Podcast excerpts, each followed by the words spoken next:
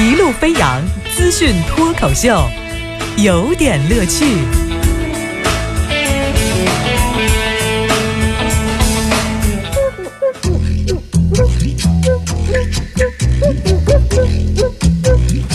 有点有评，加许加意，中心思想，有点乐趣。啊，今儿有点乐趣呢，跟大家的主题叫做违法不违法的事来聊聊啊。您最近看一视频没？就是就是这个对于碰瓷的，天然的收拾他们的办法呢，就是女司机。这个会不会诋毁女司机啊？啊，不是，是真有视频。这视频里头呢，有一哥们儿呢开了一个车，车上呢有这个行车记录仪，然后呢就是开着开着车的时候，亲眼看见了一碰瓷的哥们儿。整个这个状况是什么情况呢？呃，就是这个车呢刚好是这个从那个侧道里头出来，结果呢这这个车呢也就是停到那儿等这个侧道摆出来以后呢，就这个车再往前开嘛。谁知道呢？这个那开过去以后呢，先是往右边看过来车嘛，因为他从往这左转嘛，先看过来车避让哈。这个时候呢，有一碰瓷的这个瘦瘦的一男士就走到车前，神奇并且夸张的倒在车底下，啊，正这个时候呢，女司机呢看完右边这个来车以后呢，往左边看啊，这个车前头一片平安，没问题。踩着油门就往前走了，结果听这底下咔吧咔吧的声音，好嘛，压着人了。哎，这个视频网站上平时这个留言呢都是挺有趣的。一般来说呢，你要有个什么留言呢，就是十个人里头有九个人在说这个什么什么博主是不是傻呀，就是牛啊之类的话。呃，剩下一个呢，一般是跪求背景音乐的地址啊。但是呢，这一段疯传的视频呢就不一样啊！底下的留言里头，十个人有九个人说活该，还有一个人问的说：“哎，那男的死的没死？”我 是挺意外的。就这件事情，你看，从某个程度是可以理解到大家的情绪对于碰瓷的这种事情、这种强盗行为的唾弃，可以感同身受，心情完全可以理解。但是。今时今地，我们把这个视频反复播放、反复播放，甚至慢镜头，恨不能设成开机画面的时候，还是有个很现实的问题需要我们来考虑一下。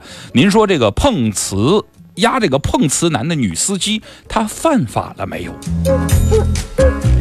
整个过程录下来了，女司机其实挺小心的，先探出一车头，停下来，准备进入右车道，先往头往右转，看看有没有来车，对吧？那这是从交通操作上是没有问题的。这时候碰瓷男登场了，在所谓的这是前挡风门、前挡风和左侧车门相连接的 A 柱的位置，跟这个车呢发生了貌似激烈的碰撞之后，痛苦的倒地，就等着女司机下来交钱了。谁知道人家女司机？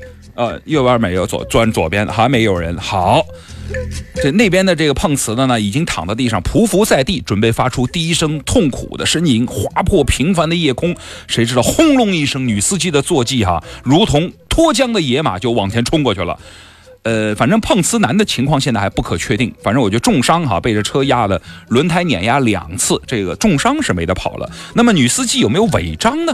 明面上来看，她没超速。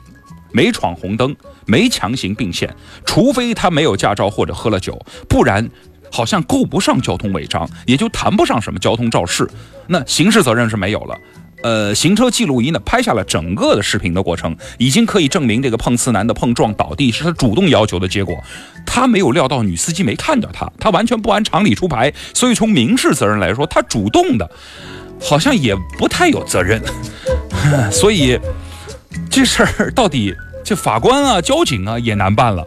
当然，在中国，你说这司机想一点不赔，基本上真的不太可能。百分之十的无责任赔偿，保护弱者，保护行人，这个是吧？保险公司出面来完成一部分，那是跑不了的。但重要的是，这女司机可能这件事情是能够。是不是可以通过这个有没有责任的问题来避开这个牢狱之灾？莫名其妙的牢狱之灾，而且这个得多亏了行车记录仪，还是后车的行车记录仪。所以装一行车记录，我不是替他打广告，利己利人，特别是现在这个讲不清楚的时候。至于那个碰瓷儿的那个，真是不知道说什么。现在呢，躺在医院里头，从道德角度来说，肉体上受害，那女司机心灵受害哈，我们也要给点同情。但是她这个行为哈，她是受害者，她她被压了。可能可能就说赶紧治病啊！但是从行为上来说，没有任何可值得同情的。碰瓷这个事儿嘛，绝对没得说。嗯。我们能够理解哈，这个我们在这个规章制度制定的时候，机动车撞人，无论机动车是否有错，都必须承担责任，那个是一种保护弱者。但是应该是对那种不是故意造成交通伤害的人，对于这种故意的人，我们的量刑过程中会不会有一些变化？我们还真的是值得一说。另外哈，这个女司机如果不违法的话，我们真想问问，就是有律师朋友能给我们解读一下吗？碰瓷它属于诈骗或者是敲诈勒索吗？如果他要是算，他犯罪在先，那女司机的这个行为算不算是制止犯罪行为？这还真好玩，有的一说。国外呢有这个案例，就路上躺着的人在夜间被车压到了，车辆没有责任，因为超出正常注意义务范围内，啊，也不能随意扩大一方的这个义务啊，有这么一说。反正人要作死，天在看，哎，但是提醒女司机，她真的没看。以后我这个车里头哈，呃，我等我买了车，我车前都一定要贴上。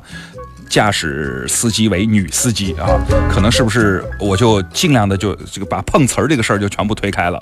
说完这个，还有一个法律上的事儿，我也没太搞明白。湖南有一对夫妇到法院闹离婚，法官那个审理之后呢，离婚。共同财物呢分割的时候，女方获得财产，男方获得债务。哇，这个男的就什么也没落下，背了一屁股债，结就离了婚了。那么判决生效之后呢，这个法官随后呢，这个调任到了这个院的执行局，对于中间这个的这这个财政哈强制执行完成。然后，然后这个法官跟那个女的登记结婚了。是什么？